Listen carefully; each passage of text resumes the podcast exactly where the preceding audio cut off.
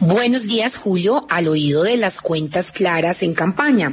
Miren, luego de la denuncia que realizó el representante y candidato al Senado, Eduardo Rodríguez, para pedir que abrieran una investigación a la financiación de campaña del candidato presidencial Gustavo Petro, eh, todo esto porque el candidato no ha publicado sus ingresos y gastos de campaña en el portal oficial de cuentas claras, proceso que es obligatorio semanal para todo aspirante, el Consejo Nacional Electoral abrió un expediente para determinar la procedencia del pago de buses, tarimas y toda la logística de los grandes eventos que vemos eh, haciendo a Gustavo Petro.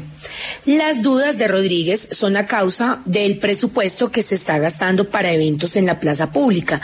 Debo aclarar una cosa y es que aunque tampoco lo han hecho precandidatos como Alejandro Char, Alejandro Gaviria, Alfredo Sade eh, y David Barguil, el candidato al Senado, eh, pues del Centro Democrático, solo pidió que fuera investigado Gustavo Petro, ya que considera que es quien ha realizado unas concentraciones a gran escala con fines de divulgación política.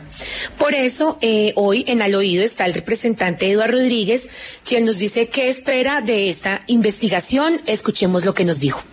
Ojalá el Consejo Nacional Electoral investigue a profundidad de dónde provienen los recursos de la campaña de Gustavo Petro, pero además le exija que respete la ley y que la cumpla, toda vez que no ha presentado absolutamente nada en cuentas claras.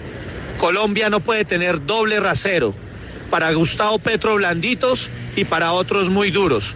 Necesitamos transparencia y luchar contra la corrupción.